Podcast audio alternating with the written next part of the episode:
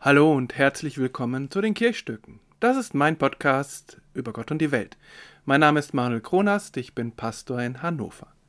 Heute Folge 70 und zum dritten Mal hören wir ein Interview der Badenstädter Konfis mit einer Bewohnerin des Pflegeheims des Dietrich-Kuhlmann-Hauses, fast direkt neben der Kirchengemeinde. Heute das Interview mit Frau Peters. Viel Vergnügen. Ich heiße Emilio, ich bin 13 Jahre alt.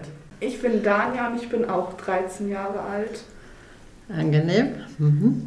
Ich bin Mathilda und ich bin auch 13 Jahre alt. Alle 13 Jahre alt. Ich bin Ronja und ich bin 14 Jahre alt. mein Name ist Waltraud Peters und ich werde jetzt im April 90 Jahre alt. Meine Oma ist auch Waltraud. Ja. also was war denn Ihr schönster Moment in Ihrem Leben? Der schönste Moment, als ich meinen Mann kennenlernte. Der musste sich wirklich bewerben bei mir, denn ich wollte erst, habe nur erst ein Auge zugekniffen, wollte nicht gleich. Aber dann lernte ich ihn näher kennen und es war so ein ganz ruhiger. Ich bin sehr lebhaft gewesen und der war ruhig. Und da passen wir sehr gut zusammen. Und somit haben wir geheiratet.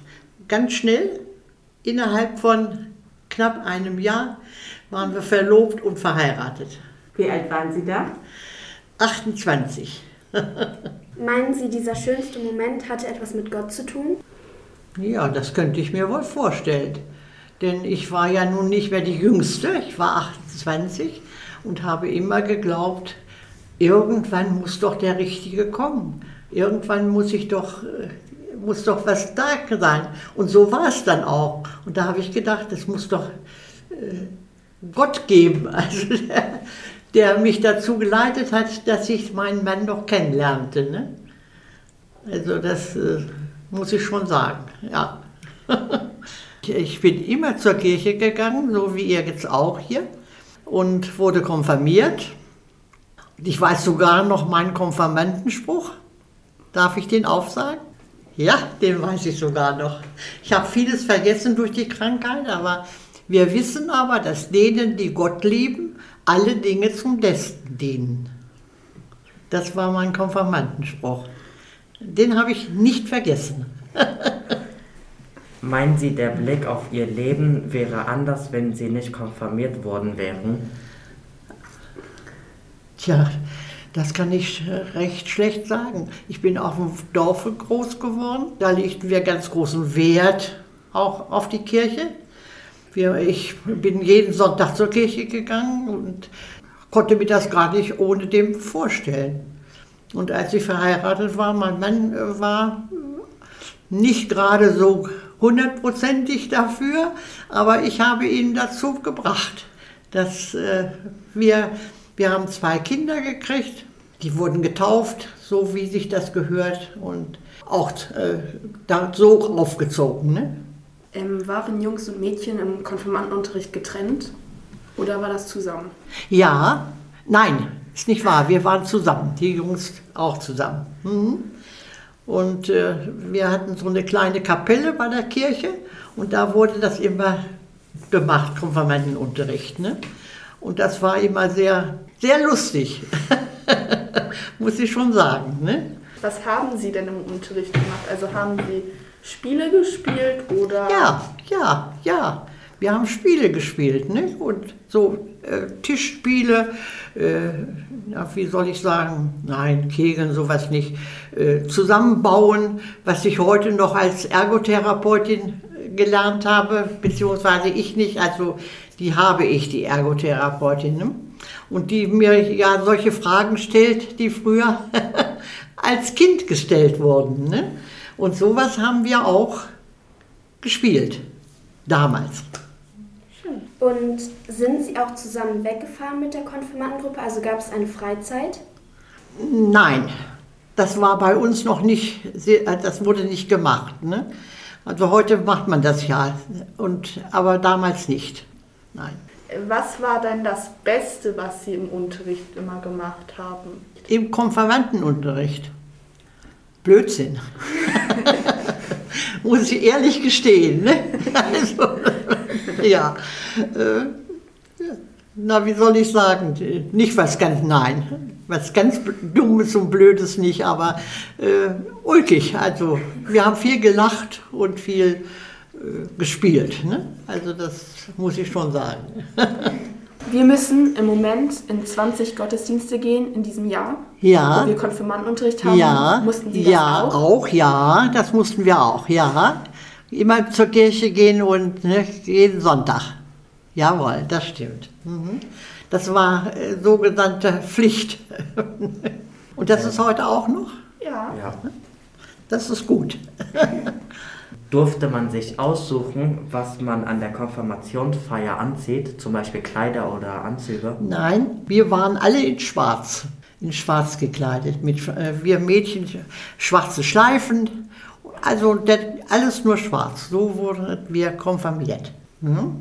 Hat äh, bei der Konfirmation, ist die ganze Familie gekommen und haben sie sich auch gegenseitig was geschenkt? Oder? Ja, ja, es war eine Feier. Ne? Ja, ja, es war sehr schön, sehr feierlich und sehr schön. Mhm. Ja, wir sind dann äh, viel ausge, äh, umhergelaufen zu den Konfirmanden oder Konfirmanden, die konfirmiert wurden und durften da uns immer einen Kuchen abholen. Ne? Und dann haben wir gratuliert und äh, das war für uns lustig und schön. Ne? Sind wir alle hingegangen in die Häuser, ne? wo gefeiert wurde. Und es wurde überall gefeiert. Ne? Das war sehr schön, also das muss ich schon sagen. Es war eigentlich eine schöne Zeit. Ja. Dann später kam ja eben die ernste Zeit, ne? dass man, äh, ja, nicht, manchmal nicht mehr so viel zu lachen hatte. Ne? Was haben Sie denn zum Beispiel geschenkt bekommen von Ihren Verwandten? Ja, aus äh, äh, Bettwäsche schon, Aussteuerwäsche. Äh, Bettwäsche zum Anziehen, was, was Besonderes, ne? was ich so nicht gekriegt hätte. Und, oder äh, damals war große Sitte, dass die Taschentücher umhäkelt wurden. Da habe ich einen Stapel Taschentücher gekriegt, die ne? umhäkelt waren. Sehr schöne Sachen. Ne? Das war so, auf dem Lande war das so. Ne? Haben Sie äh, von sich selber aus gesagt, dass Sie konfirmiert werden wollen? Ja, wollte ich. Aha. Das war mein großer Wunsch, ja, auf jeden Fall. Ich habe gedacht, das ist irgendwie so ein Abschluss für mich. Ja, ein Abschluss für mich, so will ich mal sagen. So, wenn äh, das, äh, das Leben jetzt ernster wird, so will ich mal sagen. Ne? Dass ich gedacht habe, das muss ich aber noch haben. Also ich möchte konfirmiert werden und dann, dann bin ich junges Mädchen. Waren Sie dann auch schon fertig mit der Schule? Ja, Also das war Hab- zeitgleich, Ihr Schulabschluss ja, und die ich habe Konfirmation? nur Grundschule besucht auf dem Lande, ne? Mhm. nicht weiterführende Schulen, weil meine Mutter mich nötig hatte. Ne? Dummerweise, ne? aber ich habe mein Leben trotzdem gemeistert.